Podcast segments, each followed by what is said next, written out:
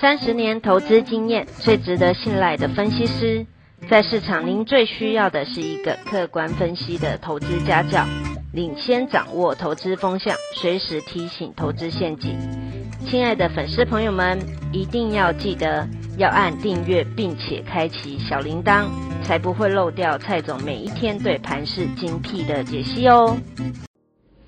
各位粉丝朋友，大家好，我是蔡明彰，现在是礼拜五盘后的分析，用黑色星期五来形容今天，莫不为过。我觉得最重要就是美国通膨的隐忧。虽然这个礼拜四联总会呢刻意的安抚，但没想到美国股市就只有高兴一天，昨天就大跌了，尤其跌在科技类股，纳斯达克、会办都大跌了三四趴，必然影响到今天的台湾电子股。所以今天外资卖超的金额高达三百八十七亿，加上国际的气氛并不佳。我简单的来说一下，现在通膨不是美国，全球都会陆陆续续的发生。新兴市场的大国，像巴西开了第一枪升息，土耳其也是一个大国家，跟进升息，甚至今天日本央行的动作，隐隐约约的为未来缩减宽松而铺路。所以，动情股市今天也大跌。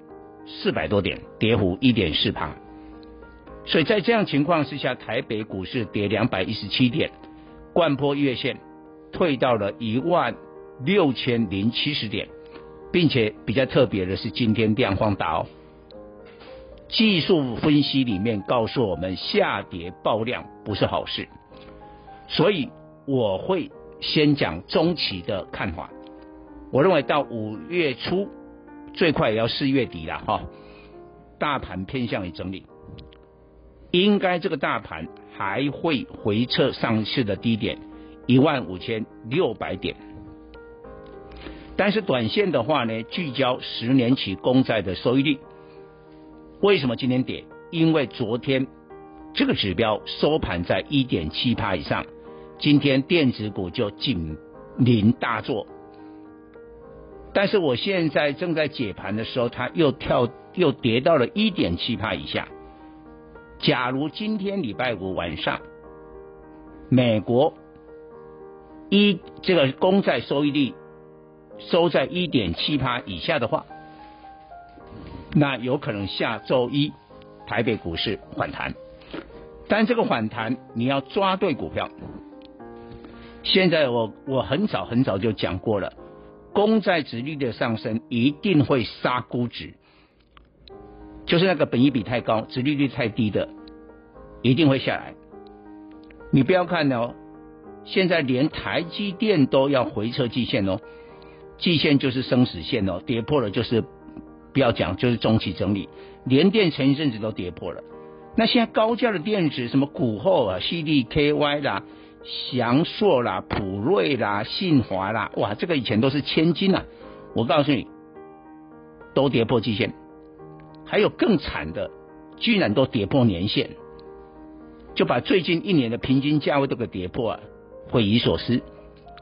但是你看这个礼拜谁在起来？电子股谁谁在起来？双 A，宏基、华硕，这个礼拜大涨。创下新高，所以你看它两样情啊，冰与火啊，有冰到说啊跌破年线的，也有很火的创下新高。那我觉得双 A 有一定的分量，你现在半导体的资金开始会流出来，那你昨天双 A 啊，比如华硕涨停，大家觉得嗯，我看一看就好。今天第二天双 A 涨。哎，大家就信心就来了哦，所以下个礼拜，我认为半导体的资金会流出来，涌向笔电，不是只有双 A，周边的零组件，我可以跟你讲，一头拉库整理了，不知道我看可能快半年了，然后本益比呢十倍以下，殖利率都很高的，下个礼拜不可能再永远涨双 A。会往 NB 周边的零组件，你要锁定这个部分哦。我已经帮我会员呐布局了，船产也一样。其实蔡总很早很早，我想那应该是两个月前哦，在牛年的这个过年之前，我就说要买抗通膨的股票。你听我建议，你电子股去买这些双低，有跌到吗？你看今天友达还涨啊，这个礼拜的周线是涨的。那船产呢？塑化、钢铁到散装轮，今天散装轮我会员买布局的股票，甚至盘中都出现涨停。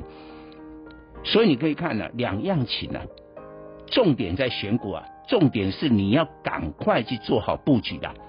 所以未来啊，你就参考我们的分析。以上报告。本公司与所推荐分析之个别有价证券无不当之财务利益关系。本节目资料仅供参考，投资人应独立判断、审慎评估并自负投资风险。